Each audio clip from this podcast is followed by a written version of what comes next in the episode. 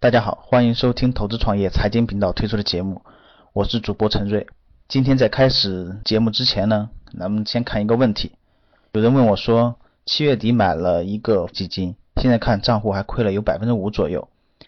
他问我说，是不是该赎回这只基金，换一只别的？不知道大家是怎么考虑的？应该对基金有所了解的人，应该会回答这个问题。在这里呢，我还是要说一下，基金买了不到三个月就要赎回。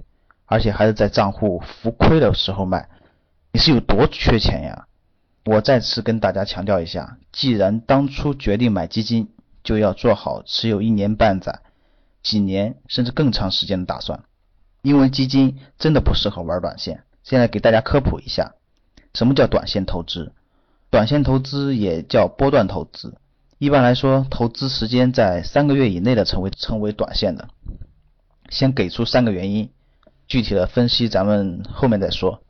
第一个，之所以不卖，而是一基金的净值波动并不大，短线操作没有任何意义；二基金的买卖要等待一段时间，时间成本高；三基金的买卖要支付较高的费用，金钱成本很大。估计你看到这三个原因，你会说说我胡说八道。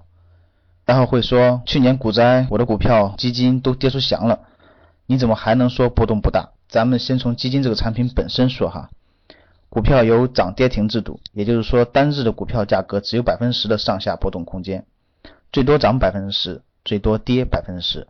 而基金是由一大堆股票和债券共同组成的资产，除非遇到全市场的股票和债券全都跌，否则总会有个股和个债有涨的，并且资金资。产当中还会有一部分现金持有，因此整体看基金的波动并没有单一股票来那么生猛。当然，并不是说基金不会出现相对较大的波动。我们来看一看宝盈资源优选在最近半年的净值波动。在最近半年，该基金一直在一块九到一块六元之间波动，波动幅度约百分之十八，显著的阶段性大幅震荡也不少。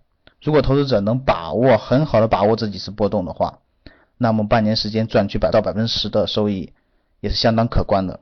可问题是，你有能力准确把握基金行情的走势吗？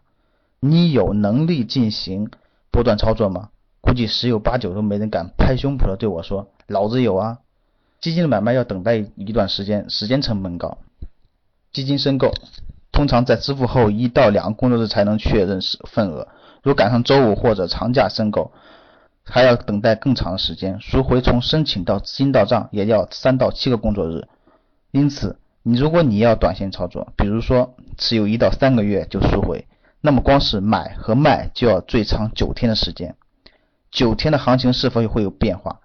净值是继续涨还是继续跌？谁也说不准。不过据说有些平台提供快速赎回的功能，甚至能实时到账，从时间上确实节省一定的赎回成本。